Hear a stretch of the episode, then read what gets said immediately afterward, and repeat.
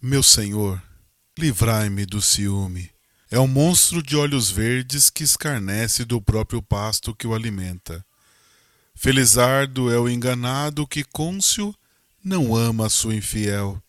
Mas que torturas infernais padece o homem que, amando, duvida e suspeitando adora.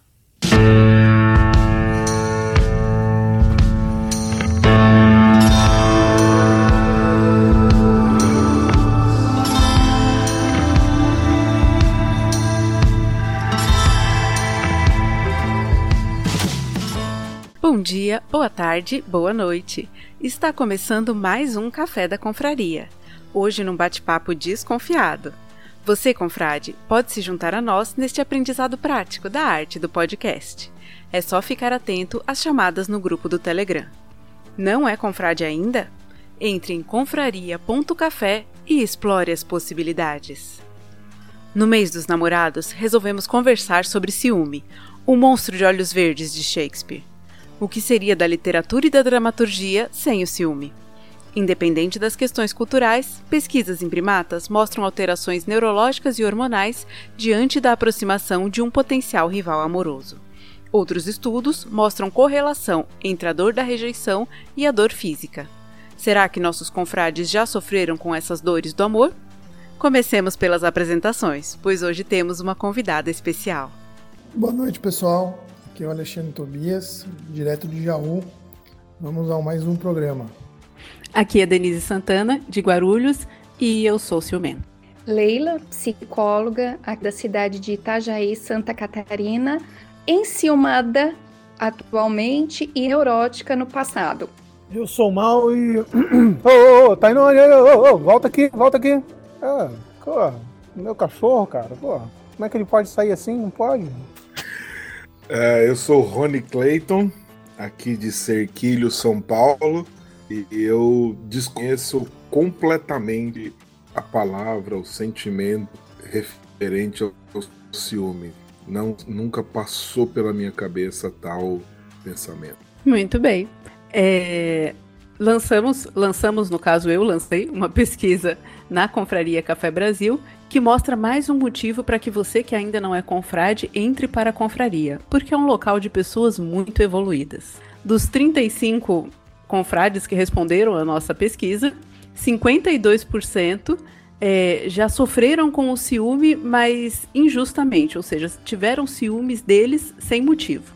20% o companheiro teve ciúme deles com motivo e 17% já foi ciumento, mas não é mais. 11% só admitiram que alguém já os considerou ciumentos e 15 confrades sequer responderam à pesquisa porque tiveram preguiça ou não se identificaram com nenhuma das alternativas. A partir daí eu pergunto para vocês: quem ama, cuida? Aonde vocês acham que acaba o ciúme e começa a paranoia? Olha só, eu vou contar um caos aqui, mas isso é complicado, cara. Por exemplo, sou nenhum lírio do campo, óbvio. Mas é, também não vou fazer algo assim bem descarado, né? Eu lembro que eu, minha filha era pequena era bebezinha ainda, acho que tinha. Eu fui no mercado com a mãe dela, né? Hoje, ex, vou deixar bem claro, estou solteiro, gente, por favor. É... E ela comigo no, no sling, adorava andar com ela no sling. A gente passando lá pelos setores, passamos pela parte de, de hortifruti, né? Tomate, tudo mais. Aí do nada ela vira assim, pô, cara, né? Tipo, eu tô aqui. Aí eu? Tô aqui do tipo, ah, né? Aí embicou, fez um bico, emburrou, e eu tô né, né tentando descobrir. Aí o que, que foi? Eu falei assim, porra, você, porra, está passando ali, porra, a, a mulher olhando lá pra você, você olha, né, faz o ou. Porra, eu tô tentando, né? Ela com a mulher, ah, já passou, não sei o quê. E cara, fiquei aquilo remoendo de todo, o dia todo. Aí chega, porra, em casa, a gente faz tudo, ela de bico ainda. Aí de noite, porra, depois de uma quando a gente ia assistir alguma série, tal, né? Aí ela falou uou. Eu falei, vem cá, peraí, tu falou né, que eu disse uou. Foi ali perto de onde, porra, eu peguei o tomate. Ela é.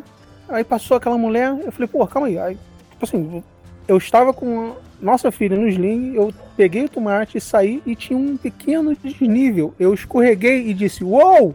Eu ia cair, eu não estava olhando pra mulher. E de quebra você, né, tipo assim, deu uma, uma, uma, uma trivela com os dedos no, no, no, meu testículo esquerdo, entendeu?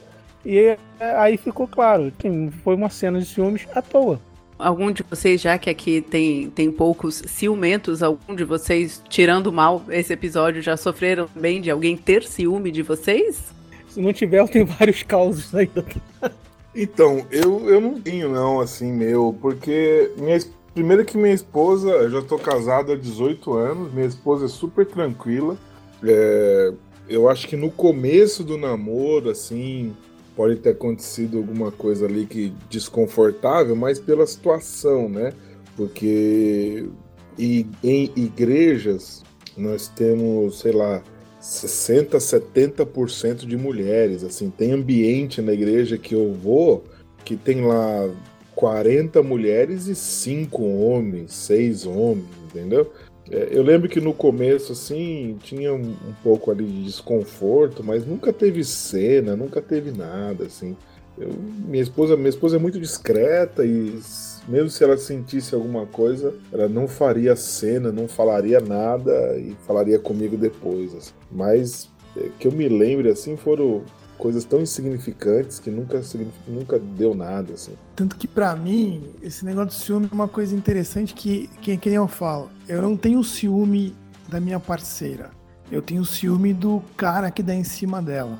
A pessoa que vai assediar ou vai dar a cantada, vamos dizer assim, esse eu fico com ciúme do cara, mas não dela. Eu nunca penso que ela fez algo para facilitar a vida do cara, ou pelo menos eu nunca percebi. E o contrário também é verdadeiro. Eu também percebo que da minha esposa, ela nunca ficou ofendida achando que eu dei mole ou que eu fui aproveitar alguma situação. Se alguém me cantou e ela ficou achou ruim, a outra pessoa que foi abusiva, que sabia que ela estava perto que conhecia ela, como a gente trabalha sempre no mesmo ambiente, a gente ela também é médica, está sempre no mesmo hospital, mesmo lugar, as pessoas nos conhecem, né? Então, eu nunca tive essa sensação de ter o ciúme dela, achando que ela está fazendo algo que não, que não está me respeitando. E, e sinto que o contrário é verdadeiro. Eu acho que é importante, mas eu não sei como é que vai ser ouvido isso aí. É, eu, eu criei, assim, para mim, algumas barreiras importantes, assim, para fortalecer o que eu sinto pela minha esposa. Então, não o que eu sinto, mas o que eu tenho com a minha esposa. Então, por exemplo, toda vez que alguém me pergunta assim, você é casado? Eu falo, não, não, não sou casado. Ah, não, não é casado? Não. sou muito bem casado. Todos os lugares, cadastro, cadastro de loja. Então, eu sempre, quando eu tô em algum lugar sozinho, por exemplo, que eu viajo, né, para fora do país ou dentro do país e tal, é, que eu tô sozinho sem ela, ah, você é casado? Não, não sou casado. Mas essa aliança, não, eu sou muito bem casado. Então toda vez que eu vou me apresentar em algum lugar, é, eu sou Rony, é, sou pai da Sara, pai da Júlia e marido da Ana Paula. Minha, minha, esposa é maravilhosa. Tá aqui a foto dela. E eu já coloco no, no slide a foto da minha esposa. E eu vou fazer referência à minha esposa. E toda vez que alguma mulher é, vai conversar comigo, é, é a primeira coisa que ela ouve falar: ah, tudo bem, pastor, tudo bem, não sei o quê. Queria conversar com o senhor. Falar, então, você pode vir conversar comigo, com a minha esposa entendeu? Então eu sempre vou, eu sempre vou incluindo minha esposa na minha vida ali quando ela não tá perto. E quando ela tá perto, ela já já me ofusca naturalmente porque a minha esposa é maravilhosa. Uma coisa que você falou, Rony, um pouco antes e que tem um pouco a ver com o que o Tobias falou, foi assim, falou assim: "Ah, nunca teve cena de ciúme". Uma coisa que não sei, já que eu tem o meu lado ciumento, acho que talvez tenha influenciado na pesquisa da confraria, foi o fato de que as pessoas têm, às vezes, fala de ciúme, elas já pensam cena de ciúme, em torta na cara, em enfim, esse tipo de coisa. Leila, o que, que você pode falar um pouco mais para nós sobre os níveis de ciúme, para ver se nós estamos identificando corretamente o que é o ciúme? Mas antes, deixa eu falar um negócio da Leila aí, que a Leila, na abertura dela, ela despertou assim um interesse muito grande. Se você puder começar a falar como você era paranoica, assim, eu, eu fiquei muito curioso. Oi, pessoal. Então tá, então eu vou começar explicando né, essa mudança, Rony, mas só corrigindo, em paranoico ainda seria um terceiro nível, tá? Eu, tá, eu estava naquele intermediário, seria um neurótico. Então vamos lá, eu acho que isso tem a ver com a maturidade, né? Então, até no bate-papo antes eu comentei, na época assim, adolescente, juventude, e aí eu considero jovem entre 20 e 30 anos, mais ou menos, né? Aí eu considero que é, eu me enquadrava assim no nível neurótico, né? Porque eu sofria, existia ali uma angústia em relação ao ciúme com os anos, né, você vai fica se sentindo mais seguro, vem mais aí, você ganha mais em maturidade. E hoje eu considero que eu tô o que seria um nível normal, né, enciumado que você, hora ou outra, é pega, né, por esse tipo de sentimento, mas você questiona os seus pensamentos, o sentimento, e por vezes você pode compartilhar com um parceiro uma determinada situação. E aí foi interessante ouvi-los, porque é importante que a gente pense no ciúme como um sentimento qualquer, né? Como qualquer outro, assim como a gente sente raiva, alegria, inveja, mas até em relação à inveja, né? Assim como a inveja e o ciúme, acho que até por conta da nossa sociedade tem uma conotação muito negativa. Então é muito comum que as pessoas ou elas tenham dificuldade de reconhecer ciúme enquanto sentimento ou elas de fato pegam muitas vezes consciente, assim como rola com a raiva, né? É, eu acho que todo mundo já deve ter ouvido aquela, aquela expressão, ah, eu tenho uma. Perdão, com a raiva não, com a inveja. Aquela expressão assim, ah, eu tenho uma inveja de fulano, mas é uma inveja boa. Gente, inveja é inveja. E somos todos passíveis de sentir, né? A questão é o que a gente faz com a inveja. E o ciúme é a mesma coisa. Ciúme é um sentimento e dentro da nossa programação aí, né, enquanto ser humano, a gente está sim programado a sentir esse tipo de, de emoção, de sentimento. A questão é qual o nível que a gente se enquadra. E aí então, Denise, te respondendo, né? A gente pode considerar que um nível normal seria o enciumado, como eu já expliquei. O neurótico seria o próximo nível, né? Que aí é aquele nível que a pessoa sofre, tem uma angústia em relação a como ela vê o outro. E aí sim a gente considera lá tem o delirante, né? Que aí seria o mais perigoso, porque ele pode ser acompanhado, né? Tanto de prejuízo físico, emocional, tanto para a pessoa sente, como também para outra, né? Porque aí pode voltar essa agressividade para o outro. E ainda e ainda em relação a ciúme, né, a gente pode considerar que temos aí uma, conota um, uma classificação né, para transtorno delirante. E dentro desse transtorno delirante tem aí o subtipo, que é o delírio de ciúme. Então ele pode ser considerado uma doença também.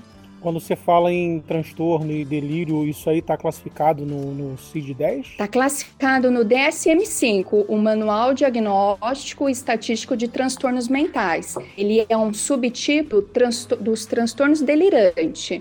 Cara, maneiro, não sabia disso não. Eu, até o DSM-4 eu sabia alguma coisa, mas é por isso que eu pergunto. O CID, né? Eu, já acho que já tá no DSM-6, se não me engano. Né?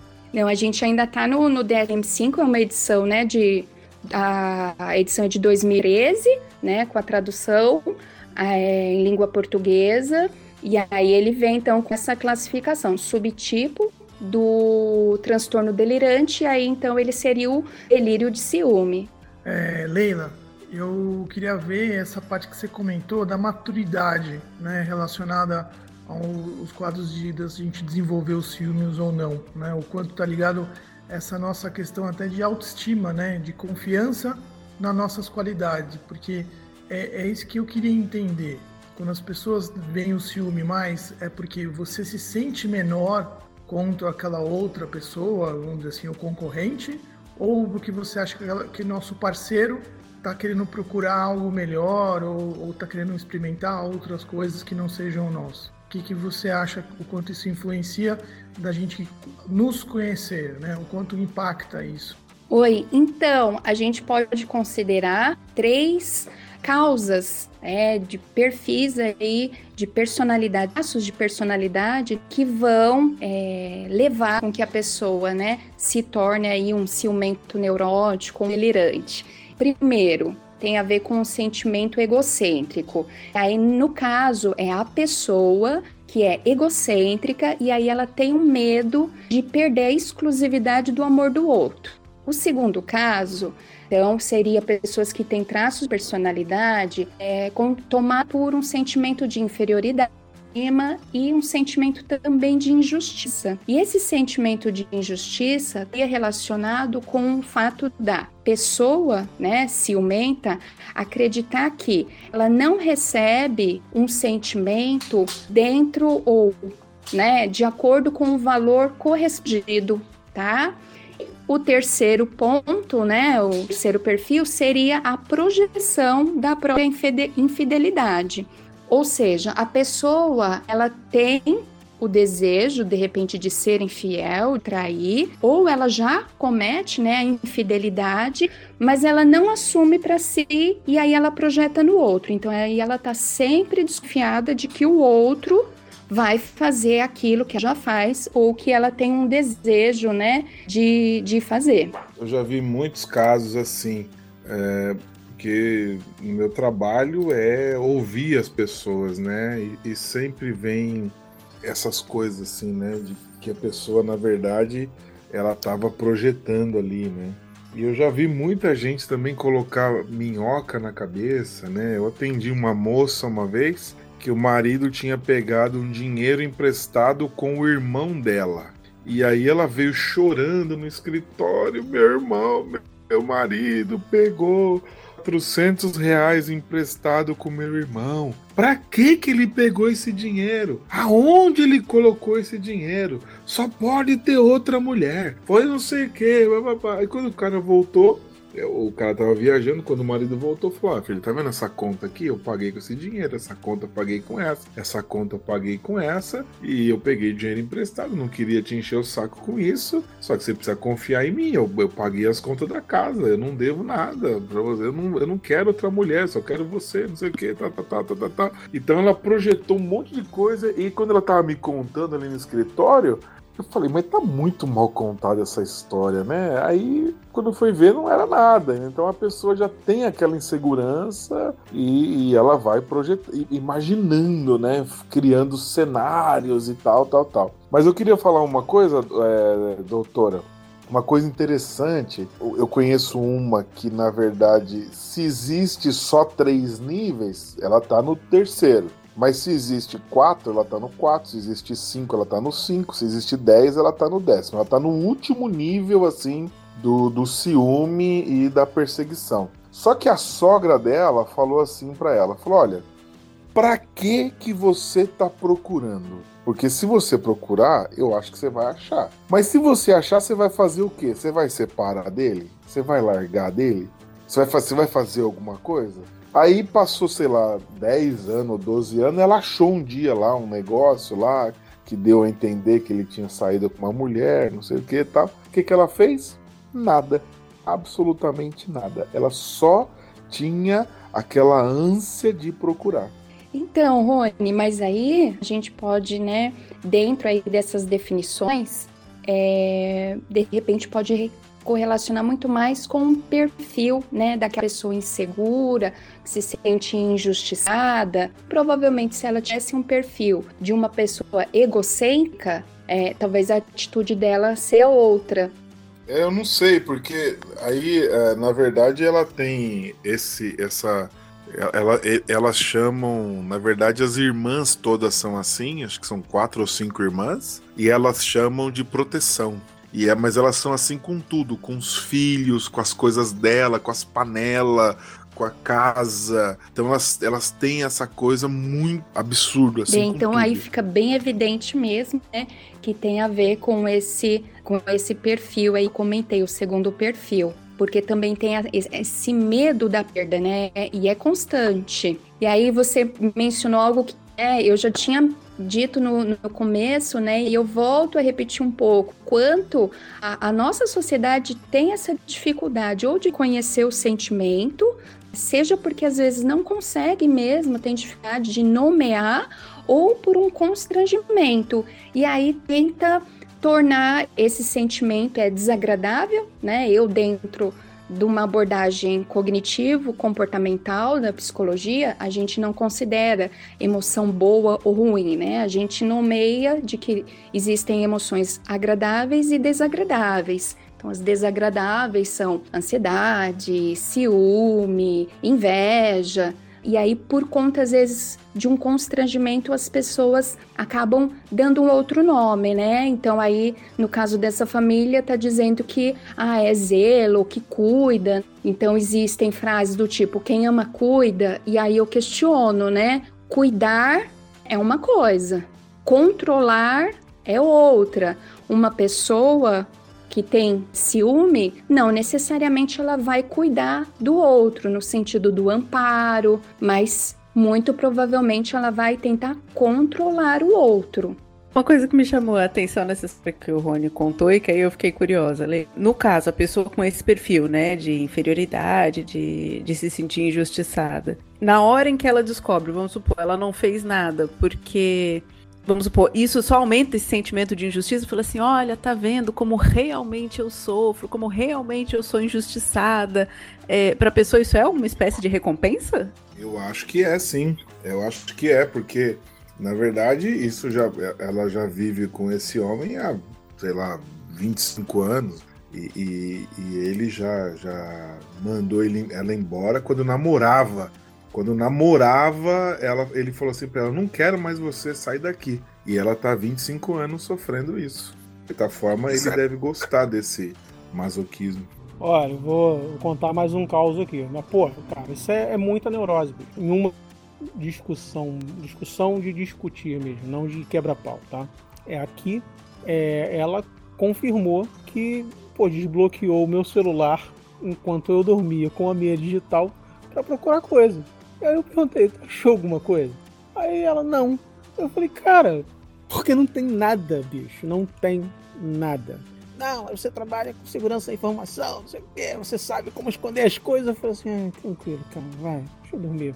E é por isso que é isso. Então, é, é, são sinais que a gente não pode deixar de, de reconhecer. Essa daí, ela, o marido chegava em casa, e enquanto ele tomava banho, ela descia no carro na garagem para cheirar o carro, cheirar o carro. E aí, pessoal, é importante, né, que a gente saiba, é, a gente considera é patológico o, o nível, né, neurótico e delirante. Porque o que, que seria patológico? Daquilo que traz um prejuízo, um sofrimento.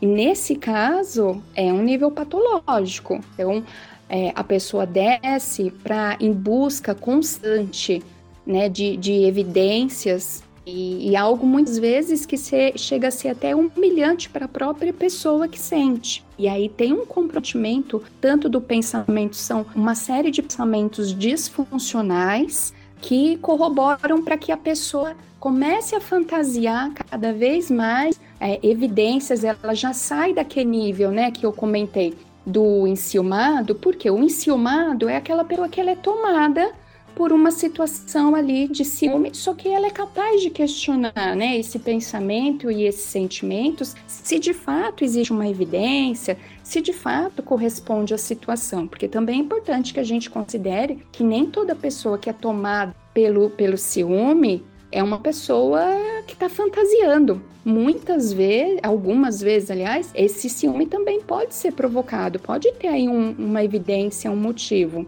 Mas nesse caso, né, Rony, que você menciona, fica aí evidente a questão do já seria um nível delirante e há né, um, nível de sofrimento muito, muito maior. Se passa, né, a gente pode aí tem até a questão do, do perigo. É, agora vai entregar a idade, né? Mas em 1992 teve aquele caso da Daniela Pérez, a filha, né, daquela escritora de novelas, Glória Pérez, que foi assassinada, né, ali pelo teu amante e a esposa dele, né? Então, esse seria aí um nível, né, já que ultrapassa, né, a questão aí do, do perigo. Eu concordo e é, com o que a senhora está falando, e tem uma outra coisa que a senhora falou por cima, eu vejo que as pessoas que são assim, elas sofrem muito. Elas sofrem porque elas não conseguem descansar, elas não conseguem relaxar, ela não consegue curtir. Ela vai numa festa, ela não consegue curtir a festa. O marido saiu para trabalhar, ela não consegue ficar tranquila. É, nesse caso aí, porque eu acompanhei bem de perto, é, o marido trabalhava num local que tinha amigas dela, ele soltava um pum lá no trabalho e ela sabia qual era a densidade daquele pum que ele soltou lá no trabalho dela. Ela, ela, sabia, no trabalho dele, ela sabia tudo, ela sabia os avisos que ele recebia, ela sabia que hora que ele saiu, que hora que ele chegou em casa, e ela ficava calculando, mas o tempo dele chegar, não sei o quê. Então o sofrimento é muito grande, muito, muito grande. E aí, além do sofrimento, né, da própria pessoa que já tem esse perfil, né, e aí já é patológico, porque é um, um sofrimento que não cessa, né, ele é contínuo. Tem também um ambiente que é muito nocivo. Então, e aí, é, eu considero essas fofocas, né, esse leve trás, é, isso só vai estimulando, né, aguçando ainda mais e contribuindo, né, para que a pessoa aumente aí o nível de, de fantasia, é, muitas coisas podem contribuir. Um ambiente nocivo. Uma outra situação que também é bem interessante é o que a gente pode considerar de neurose complementar. O que, que seria isso? Então, uma pessoa dentro desse perfil, né, que eu tinha citado, ela se torna mais ciumenta por conta de um complexo de inferioridade, uma baixa autoestima, e aí ela se relaciona com alguém que é extremamente egocêntrico, mas aí num nível já narcisista, né? Aí a gente fala que é neurose complementar. Por quê? Porque a neurose de um complementa o outro, né? O, a pessoa que tem esse perfil narcisista, ela vai sempre buscar alguém com quem é para quem ela possa olhar, né, de cima para baixo. E a pessoa que é insegura vai sempre olhar essa pessoa que é narcisista de baixo para cima. Então, a insegurança dela, né, o sentimento, o medo da perda vai ficar cada vez maior, cada vez mais intenso. A pessoa que é narcisista dificilmente vai deixar uma pessoa dessa, porque a própria inferioridade da pessoa acaba reforçando e alimentando, né, esse ego que não tem limite. É um buraco negro, né? Digamos assim. E a pessoa que sofre, né, que tem esse ciúme, mas por conta desse perfil de inferioridade, dificilmente ela consegue terminar um relacionamento, justamente porque ela já se sente tão inferior que aí ela fica muito passiva de uma relação que é muito nociva. E nesse caso, é isso mesmo, assim, ele, ele é extremamente narcisista, ele só pensa nele, na roupa, no detalhe, no cabelo, na barba, no perfume, assim, é extremamente narcisista e ela, eu, eu vejo, né, e vejo como ela sofre, então acompanhei bem de perto, hoje já faz 12 anos que eu não acompanho de perto, mas as notícias são piores, e aí passa tudo para os filhos e a situação é muito difícil. Gostei desse negócio que a senhora falou, o negócio de terminar relacionamento. Olha, eu vou te falar, eu tenho cada caso de gente que não consegue terminar relacionamento. É absurdo, assim, o negócio é coisa de internação, de suicídio, coisa terrível. Uma pergunta. Você acredita também, como você explicou aí, que o mundo ocidental hoje não está muito ligado nessa coisa de reconhecer os sentimentos e tudo mais. Eu te pergunto, você acha que hoje uma possível busca pelo autoconhecimento melhoraria não só essa parte de ciúmes, como qualquer outra parte de relacionamento interpessoal? Ah, com certeza que sim, né? É, inclusive, no caso né, dessas pessoas, tanto o nível neurótico como o nível delirante, que a gente pode considerar que já são patológicos, é importante que ela busque o autoconhecimento, mas também uma ajuda de um profissional. né? Dependendo do caso, um acompanhamento psicológico daria conta, mas se é num nível já delirante, né, o acompanhamento psicológico mais um acompanhamento psiquiátrico também, porque aí já chega num nível em que a percepção da pessoa já está totalmente distorcida, né? Então aí tem alterações é, neurológicas, cognitivas, né, que muitas vezes aí só um acompanhamento psicológico não conta.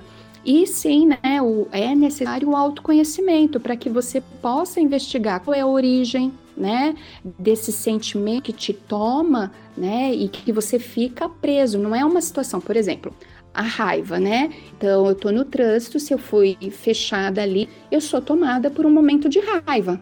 Ok, de repente eu posso até xingar ali com, com o vidro fechado, mas o que é aquela pessoa raivosa, né, já num nível patológico? É a pessoa que não permite, então ela é tomada por raiva, aí ela já acelera, aí ela já quer tomar satisfação com o motorista do lado, né? às vezes é num nível de descontrole tão grande, porque aí ela fecha o outro, podendo causar ali um acidente vendo ela, o outro e até terceiros.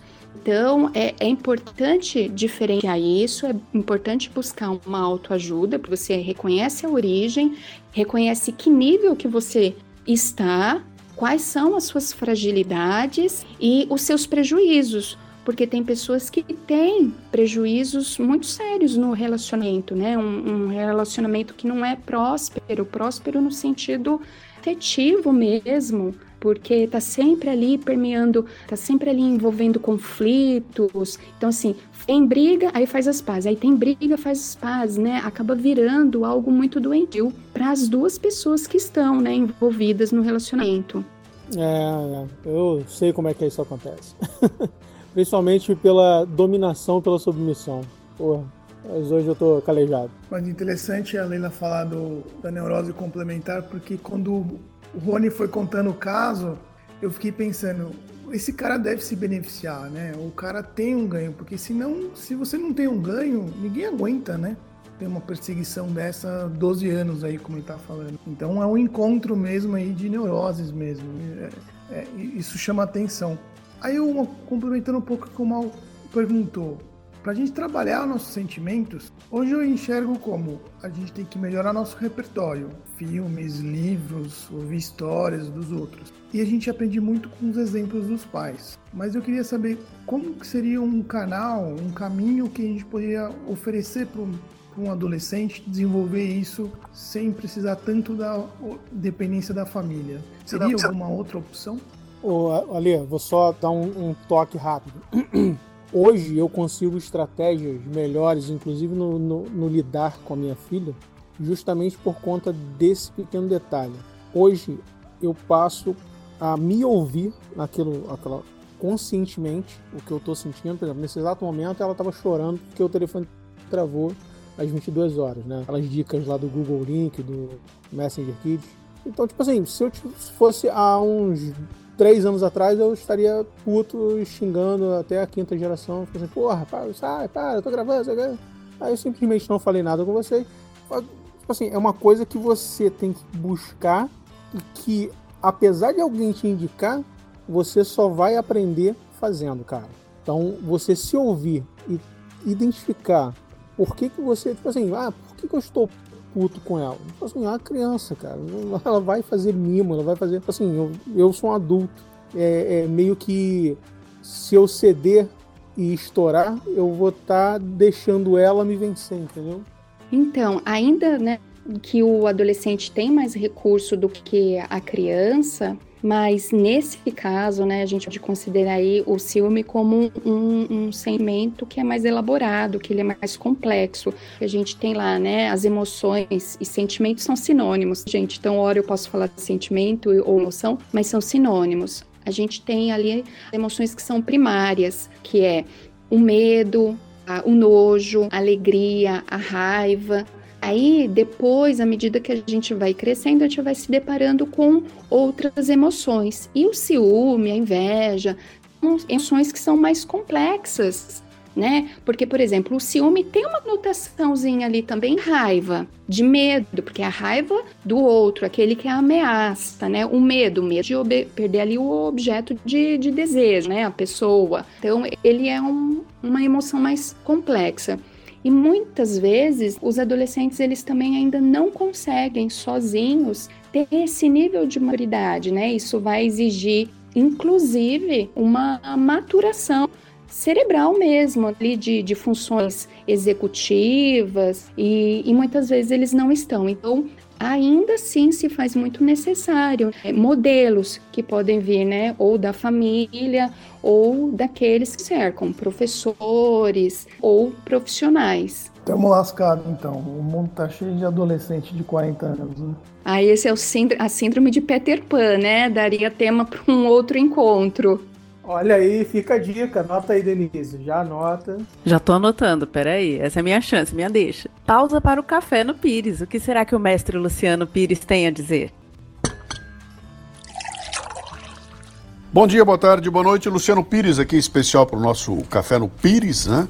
O tema hoje parece que é ciúme. Olha, Ciúme tem a ver com aquela coisa da posse, né? Daquela coisa da possessão, de você sentir que é dono de alguma coisa. Eu até entendo você ter ciúme de, de, de coisas, né? Coisas inanimadas. Eu tenho ciúme do meu carro, eu tenho ciúme do meu, do meu livro, não impresso para ninguém, não deixo ninguém pegar. Tenho ciúme aqui do meu computador, morro de ciúme dos meus textos, né? Não deixo que ninguém pegue. Agora, quando você começa a botar outra pessoa no jogo e fala ciúme de alguém, sabe, tem o ciúme de outra pessoa, a coisa fica mais complicada, né? Porque entender essa coisa da possessão quando você envolve seres humanos é, é, é, meio complicado. Aí acho que o ciúme passa a ter uma outra dimensão, né? Ele tem a ver com compromisso, né? Com você assumir um compromisso, assumir algum tipo de responsabilidade e ser capaz de cumprir essa responsabilidade. Nessa, nesse sentido, o ciúme é mais desconfiança, né? Eu tenho ciúme de alguém que assumiu comigo um compromisso porque eu desconfio que essa pessoa é capaz de não cumprir esse compromisso. Esse é um ponto. O segundo ponto é a minha própria insegurança, né? Será que esse alguém com quem eu assumi um compromisso não vai ser tentado a assumir um compromisso com outra pessoa que é mais bonita, é maior, é mais legal do que eu? É, então, eu acho que dá para olhar por esses dois pontos, né? E esse segundo é complicado, porque é de insegurança mesmo. Eu fui incapaz de fazer com que esse meu, com a minha proposta de valor seja reconhecida e valorizada. Aí tem um pezinho para meritocracia, né? Fui incapaz de provar o meu valor e de mostrar que me perder é muito pior do que qualquer ganho que possa haver na, na, na sequência, né? Essa discussão vai muito longe aí. Tomara que vocês aprofundem no programa. Grande abraço. Ciúme e meritocracia? Esse foi o provocador Luciano Pires. Gostou? Entre em cafebrasilpremium.com.br. Para mais provocações, acesse lucianopires.com.br. Voltando um pouco nessa questão dos adolescentes, não sei se é impressão minha ou tem uma tendência muito maior, né, em você ver mais esses esses acessos de ciúme. Tem algum sinal para os jovens prestarem atenção de que o ciúme do outro talvez seja patológico? Sinais precoces para, por exemplo, não entrar depois em relacionamentos de anos a fio, relacionamentos patológicos assim? Tem sim, Denise. Então, quando a gente considera prejuízo, né, a gente tem que pensar nos sinais que antecedem, né? Então, vamos lá, a pessoa que está sempre provocando, né, ou envolvida em conflito. Então, aí, ora ela tem ali um grupo de, de amigos, né? A gente acabou focando a conversa um pouco mais no, no ciúme, né, em relação a, um relacionamento afetivo, mas é importante considerar que também nos adolescentes existe uma, uma tendência muito forte ao ciúme entre amigos, né? Aquela coisa ali dos grupos, das identificações. Então, se é uma pessoa que está sempre envolvida em conflito, se é uma pessoa que está sempre pulando, né, em grupos em grupos, considerando que é, fazer essa alternância entre grupos na adolescência é muito comum, né? Eles estão ali num processo de identificação, não se identificou com um, pula para o outro.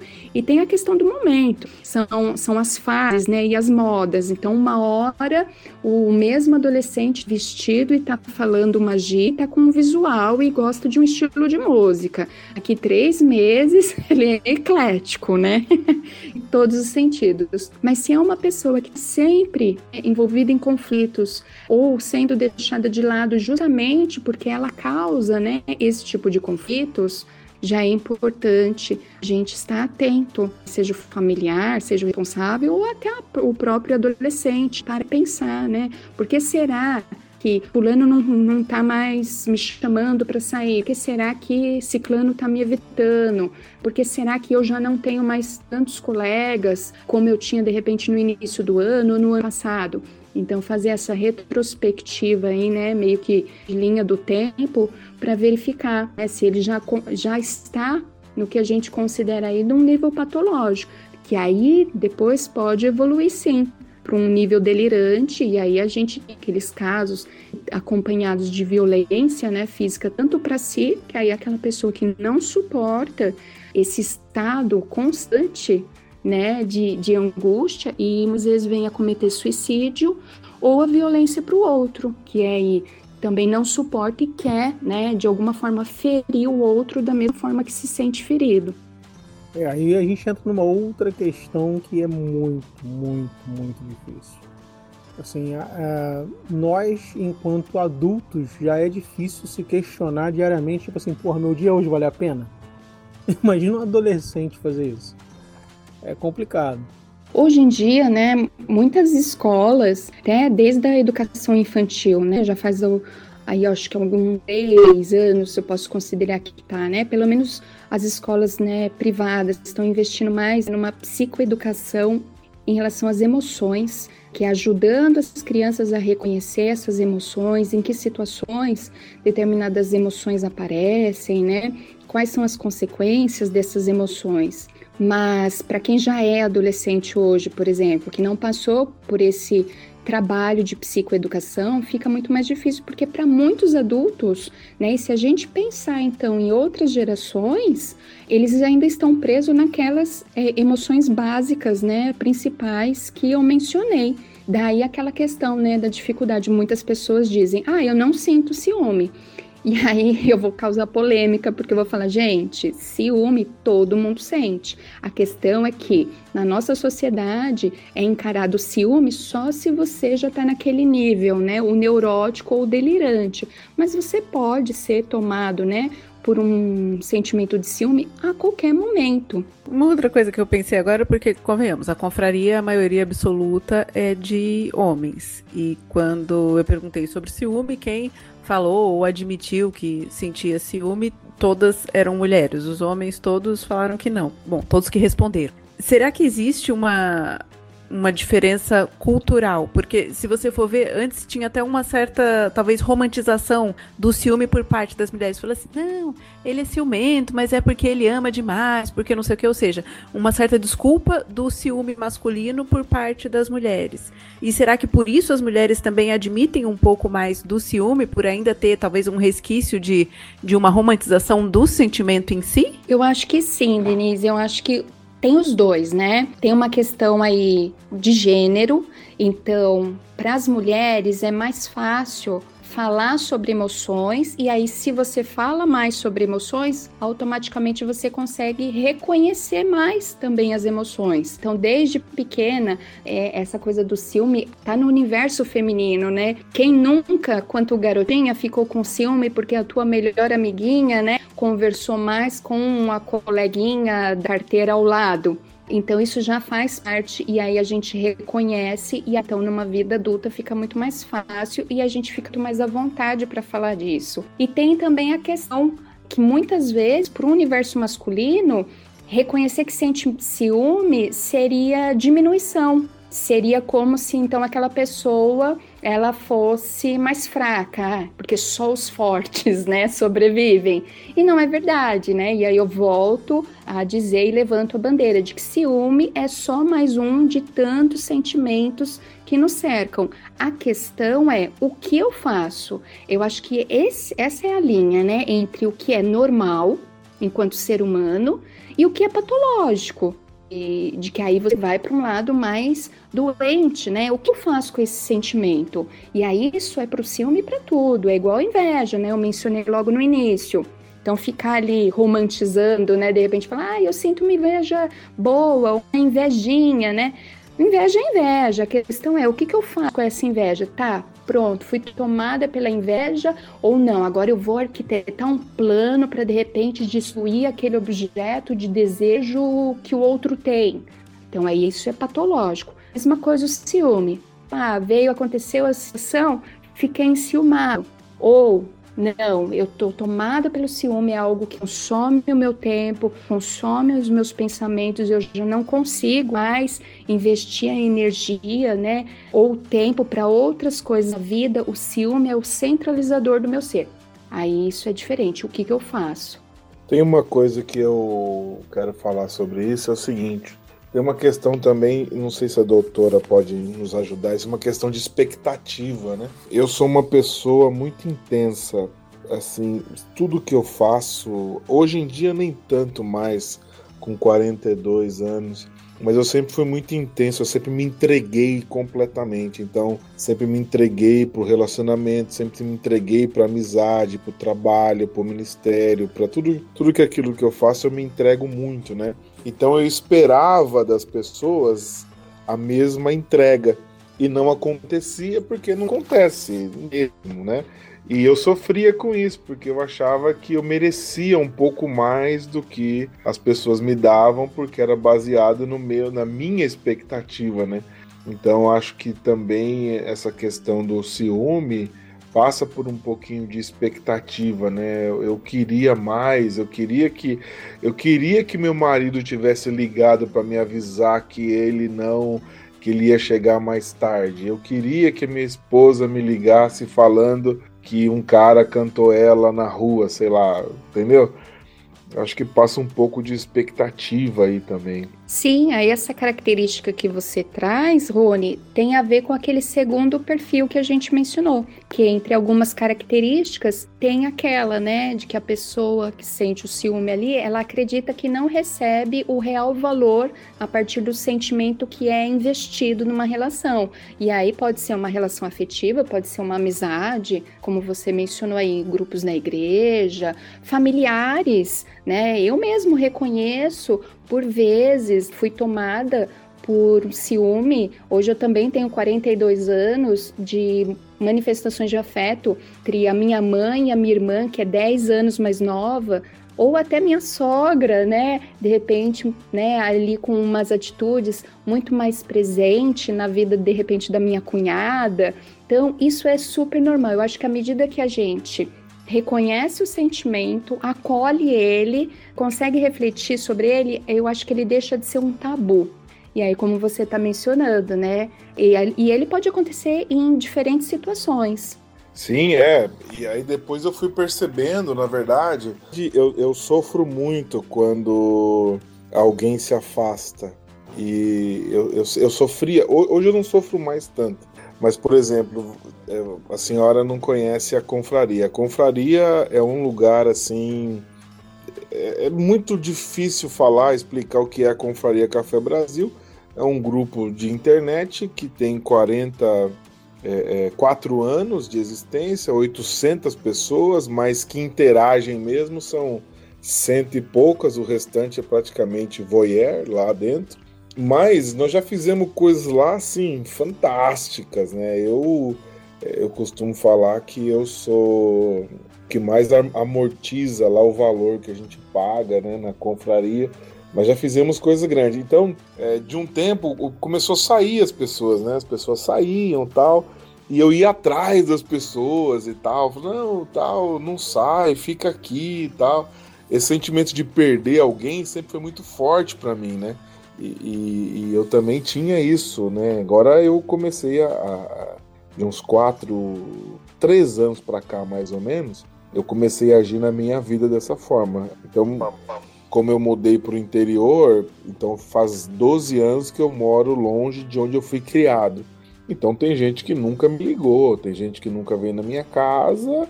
E eu comecei a agir dessa forma também. Tem um, uma pessoa que era muito minha amiga, assim, eu ia muito na casa dele e tal. E ele falou pra mim, eu, ele, eu falei assim, olha, não vou mais na sua casa, falei para ele. Não vou mais na sua casa. Só vou na sua casa quando você vier na minha casa. E ele não veio.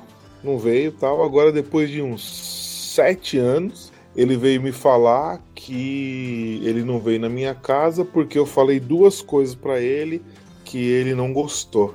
Eu falei, essa pessoa não valoriza nada do que eu sou, quem eu sou, também não vou procurar mais. Não vou procurar. Entendeu? Então é, é difícil trabalhar isso na cabeça, né? De que você pode perder. Eu posso perder alguém, né?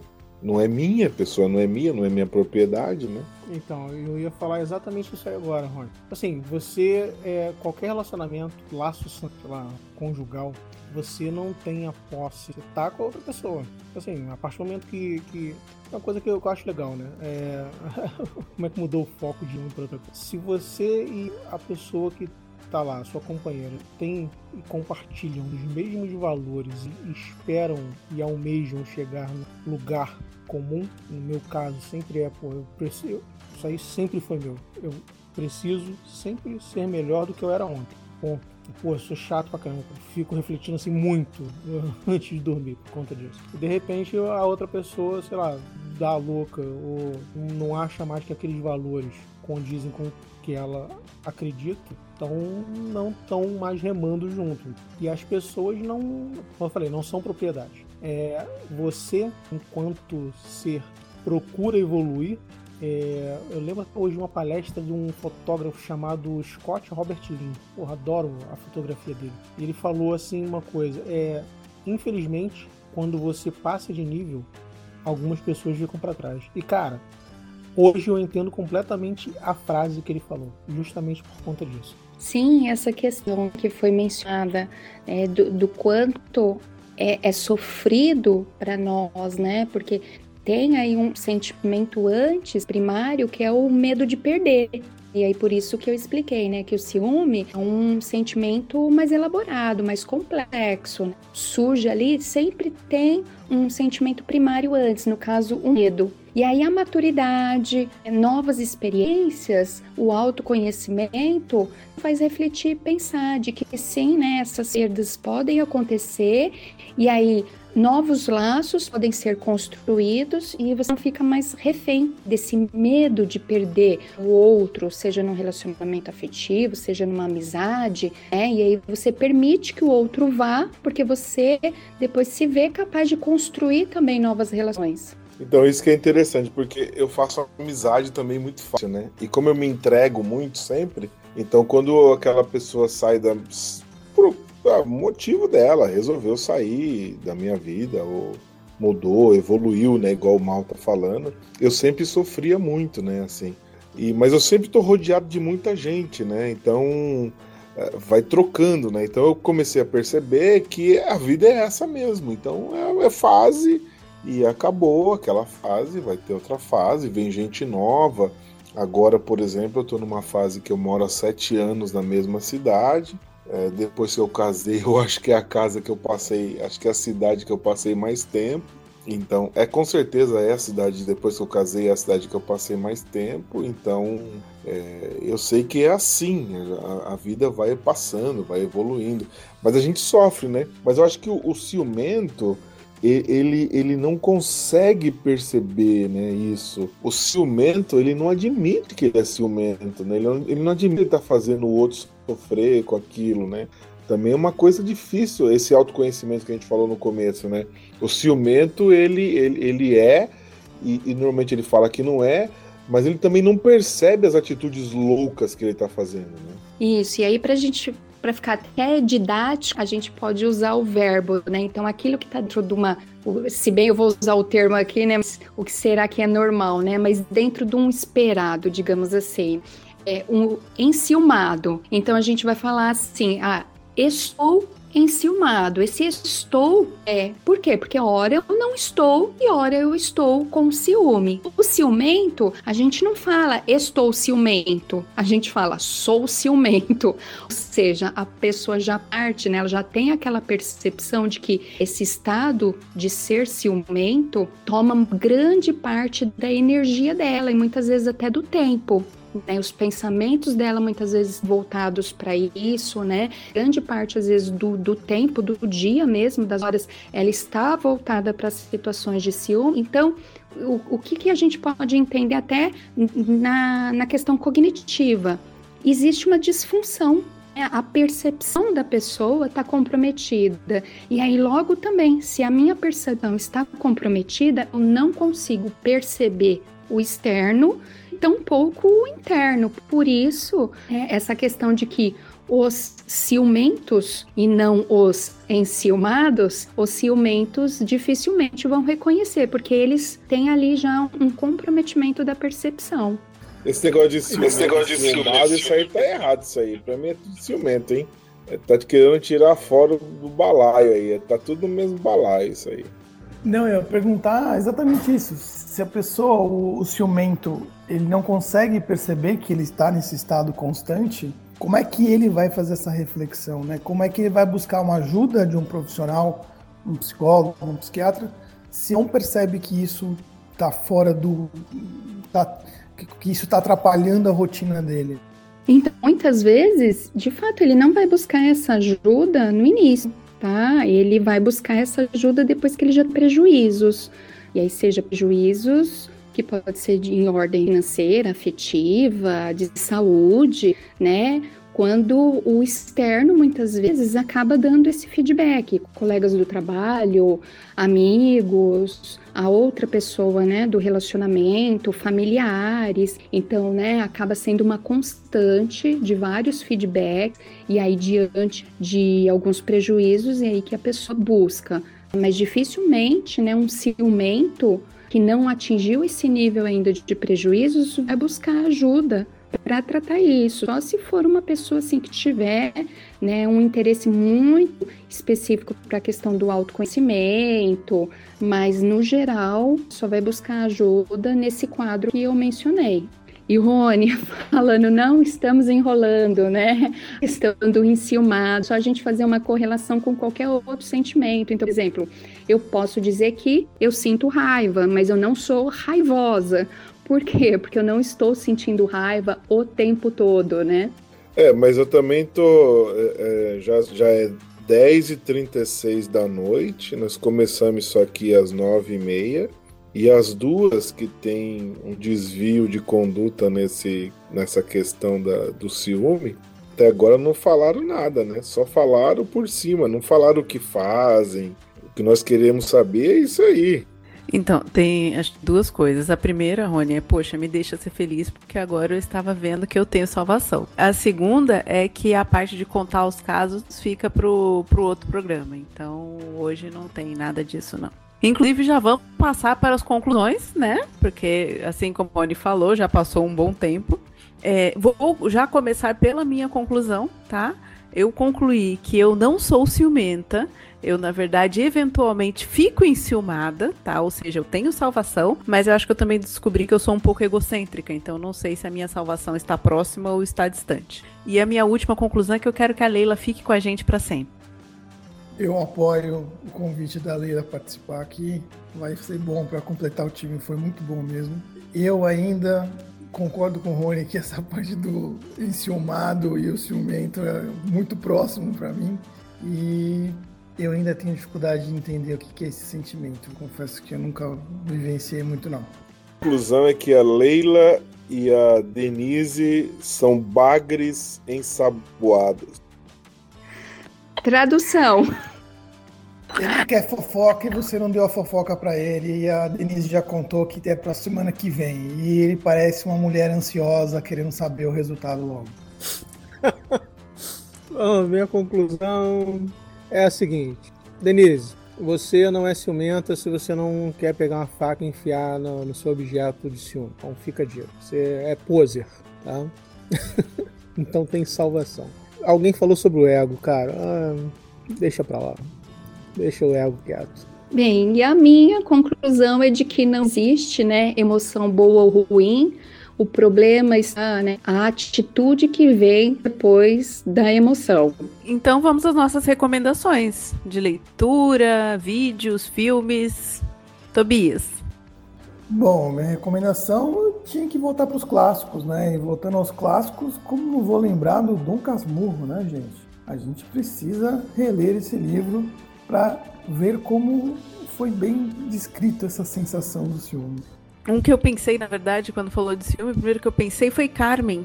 tem a ópera, que eu admito nunca assisti, mas tem alguns vários trechos, né, que você encontra no YouTube. Sugiro procurar a Carmen com Elina Garanca. Muito legal, muito bonito. E tem o conto também, que praticamente não é, não é tão longo para se ler, mas também mostra a degradação e a destruição de um homem a partir da paixão e do ciúme pela cigana Carmen. Ah, e para quem quer trabalhar as emoções, tem o podcast dos náufragos, que eu acho ótimo para vocês, homens que estão aí todos em negação dos sentimentos. Bem, eu vou sugerir aqui, para quem já ainda não quer ir procurar a ajuda de um profissional, mas já se reconhece, né, como um ciumento, tem um livro que chama A Cura do Ciúme, é um livro novo, edição de 2019. O autor é Robert Leahy, a editora Artmed e é um livro trabalhado a partir da terapia cognitivo-comportamental, que é né, a abordagem que eu trabalho, me identifico muito. É bem prático e é bem didático também. Fica aí a dica. A, a minha dica vai junto ali com a Leila, que é o seguinte: se você está ouvindo esse programa, você se identificou com alguma coisa e você está com dificuldade de pedir ajuda, peça ajuda peça ajuda para que isso possa reverter. É possível viver uma vida plena de outras formas, né? Porque você não precisa sofrer, é, viver no sofrimento. É possível, né? Tem cura. Você pode é, melhorar muito a sua vida, os seus relacionamentos interpessoais com seu marido, com a sua esposa. É possível com fé e com é, tratamento correto, você pode melhorar a sua vida. Então, a minha dica é essa: de que você busque ajuda, não fique sozinho e com certeza você vai conseguir viver uma vida diferente. A minha dica é: se a pessoa com quem você está se relacionando confessa para você que está stalkeando seus amigos no Instagram por ciúme, foge, que é cilada, porque, sério, corre, mas corre muito então, muito obrigada pela sua presença. Aproveite que o programa está acabando e acesse www.cafedaconfraria.com.br ou assine o nosso feed em todos os agregadores de podcast. E se você quer conhecer a Confraria Café Brasil, acesse www.cafedegraca.com. Um abraço e até a próxima!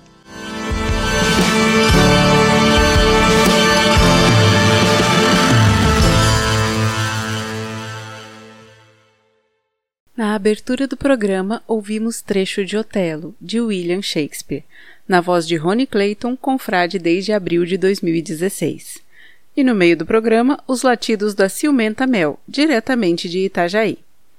Este episódio do Café da Confraria teve roteiro de Denise Santana e Leila Alcade, suporte Klingon de Paulo Oliveira e Sr. Mal, e edição de Denise Santana. Agradecimento especial ao Luciano Pires pela participação, apoio e, claro, pela criação da Confraria Café Brasil.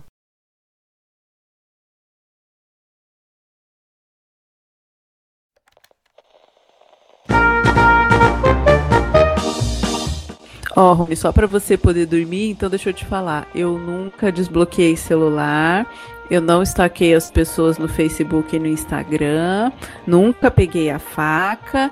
O que mais? Acho que só, né? Tem mais alguma coisa que ciumento faz?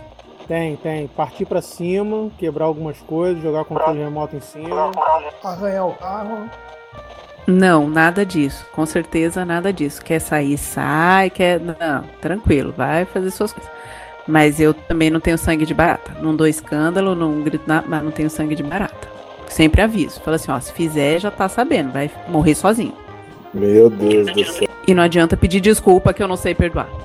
Meu Deus do céu. Esse negócio aí tá muito esquisito. Vamos aguardar a semana que vem, né? Porque ela tá falando que não faz nada. É aquele processo de negação, né? Ô Leila, um prazer te conhecer. Fica com a gente aí no, no Café da Confraria. Uma voz sensata nesse bando de louco aqui. Oi, Rony, obrigada pelo convite. Eu vou pensar com bastante carinho. Adorei estar aí com vocês. E, Rony, aceita o ciúme, Rony. Ciúme também é bíblico. Ciúme não é bíblico, não. Toma! Ciúme não é bíblico, não. Essa doutora tá enganada. Tá na Bíblia, mas todo lugar que aparece ciúme na Bíblia dá morte. O Denise me representou agora. Mas aí é por conta das consequências. Aí a gente pode considerar que Caim, uh, Raquel, né? embora Raquel sentiu muito, muito, muito ciúme de Léa, da sua irmã, né? e morreu por outras consequências. A gente tem que considerar que tudo, né, que está na Bíblia nos faz humanos. O problema é o que a gente faz, né? Qual é o comportamento. Mas quem sabe nos próximos encontros, a gente, ó, eu já consegui com que você reconhecesse que você tinha medo de perder as amizades. É um processo, Rony. Abre teu coração. Leila, você não merece palmas. Você merece Tocantins inteiro depois dessa. Leila, Leila, Leila, Leila. Estou com o coração aberto e tô indo embora também. Se falarem de mim aí, depois o bicho vai pegar. Hein?